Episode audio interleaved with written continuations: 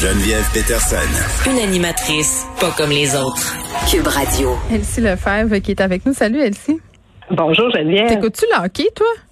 Un peu, un peu. J'ai une relation amour-haine avec les Canadiens. Quand j'étais jeune, j'avais des des, euh, des posters dans mon dans mon sol, dans ma chambre. J'ai eu un chandail de, de Stéphane Richer.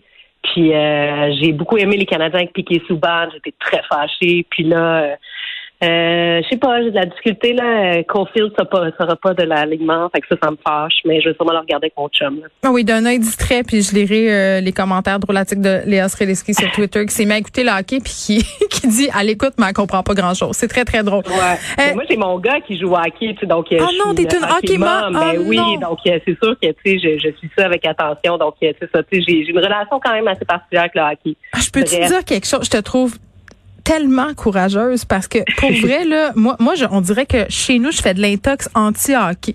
Parce que je veux tellement pas que mon fils joue au hockey, puis c'est pour des raisons purement égoïstes, parce que ça me tente pas de me lever à 6 heures le samedi Ah ouais, matin pour raison. courir les arénas. Je trouve que tu sais, le, le, quand une famille vire hockey, c'est justement toute la famille qui doit comme, Ouais, tu sais, s'enligner autour de ça. Puis je te trouve vraiment bonne de t'astreindre à ça.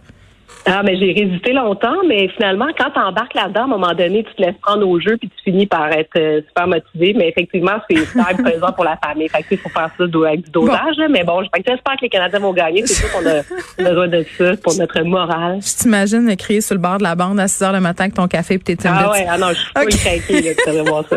tu viens de parler euh, parce que on, on, le sait pas, mais il y a d'autres candidats à la mairie de Montréal que Valérie Plante et Denis Coderre. Tu voulais me parler d'eux aujourd'hui, ils font quasiment pitié.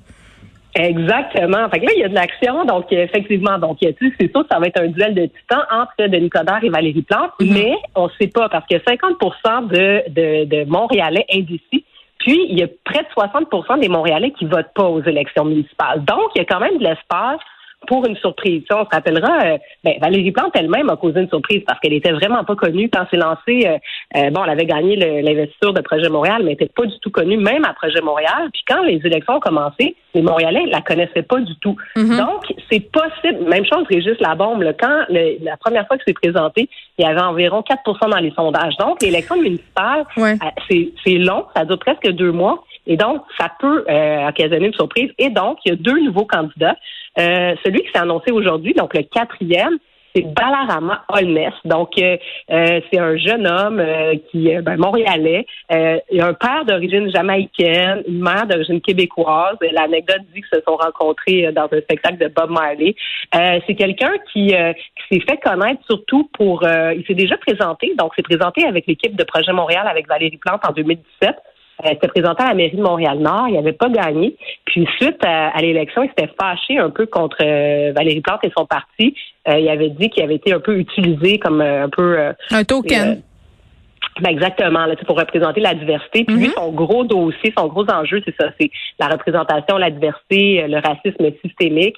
Et donc, c'est ça. Il a annoncé ses couleurs ce matin. Il dit qu'il va avoir présenté des candidats dans toutes, dans tous les districts, dans tous les arrondissements, une approche Il dit qu'il veut faire de la politique avec euh, avec les citoyens. Son slogan, c'est les gens avant la politique. Donc, euh, il dit qu'il va prioriser la sécurité d'emploi, le logement abordable, le transport collectif accessible.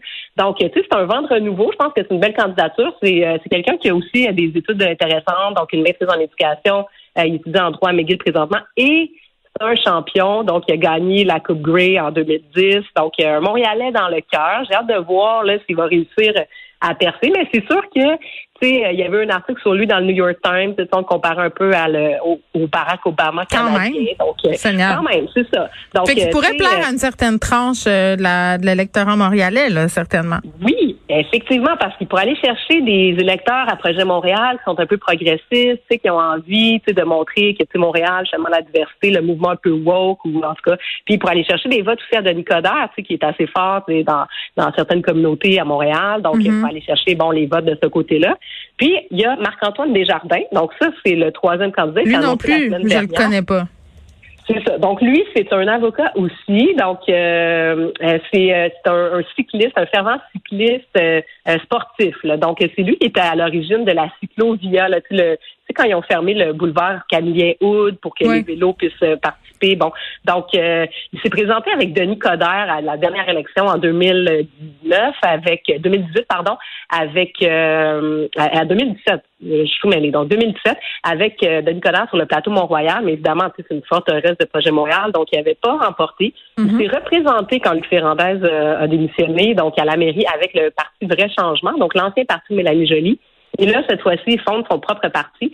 Donc, ce qui est paradoxal, ce qui est, euh, ce qui est, ce qui est curieux, c'est que Marc-Antoine Desjardins, Balarama Almes, puis on se rappellera qu'il y avait Félix-Antoine Jolicoeur, donc euh, qui s'est présenté, puis finalement qui s'est retiré. Ben ces trois-là discutaient ensemble pour fonder un parti. Donc euh, trois jeunes hommes, euh, 30 quarantaine, donc mm. tu sais qui ont, qui ont de la foule, qui auraient dû, à mon sens, finir ensemble. Il y aurait peut-être plus de chances de l'emporter. Mais bon, donc, il y en a un qui s'est discarté, puis il y en a deux maintenant qui sont sur les rangs. J'ai hâte de voir la suite des choses. Euh, oui, ben Marc-Antoine Desjardins euh, qui a fondé le parti Ralliement pour Montréal. C'est ça? C'est ça, exactement. Ralliement pour Montréal. Après ça, euh, Balarama, lui, c'est Mouvement Montréal. On a Denis Coderre, Ensemble Montréal. On a Valérie Plante, Projet Montréal. Et, bon, pour être honnête, il y a deux autres candidats. Jean-François Cloutier, lui, c'est Équité Montréal. Puis Gilbert Thibodeau, Action Montréal. Donc, euh, on a six partis, mais disons quatre candidats là, qui, qui risquent de faire un peu plus parler. Est-ce qu'il y aurait de l'espace pour Marc-Antoine Desjardins et Balarama? Tu sais, ça m'étonnerait pas qu'il y ait peut-être une fusion entre les deux. Mm-hmm. Est-ce qu'un des deux grands partis va réussir à aller les chercher avant la fin de l'élection? Je pense qu'ils vont travailler là-dessus. Euh, j'essaie de projeter à savoir est-ce que ça peut favoriser, qui ça va favoriser, tu sais, s'il y a une division du vote. Donc, euh, c'est pas évident. C'est sûr que mm. Valérie Plante, elle a une base très forte. Donc, euh, elle, elle a un 35 Mais il y a quand même, euh, attends, oui, elle a une base très forte, mais au, sein de Projet Montréal, en tout cas, ce qu'on murmure, c'est qu'il y a une certaine dissension. C'est pas tout le monde qui est très à l'aise avec les, les, façons de faire de la mairesse et, et, son exercice du pouvoir, disons ça comme ça. Effectivement. Oui, oui, tu as parfaitement raison. À l'interne, il y a eu beaucoup de problématiques. Exact. Bon, il y a des maires d'arrondissement qui ont été expulsés après ça, il y a des maires d'arrondissement qui ont simplement quitté. Si on pense à bon à Luc Ferrandez, à François Croteau qui a annoncé la semaine dernière pas. Il y a des conseillers aussi qui ont quitté. Euh, bon, ça c'est à l'interne. Est-ce que ça, ça va pergoler dans la population? Tu sais, comme tu les, les de la politique de près le voient, mais est-ce que euh, puis là, ben tu sais, Valérie Plante, elle a un défi. Denis Coderre a annoncé des bonnes candidatures dans les derniers jours, dans les dernières euh, semaines. Faut se laisser. Parfait, avoir l'occasion d'en parler. Merci beaucoup.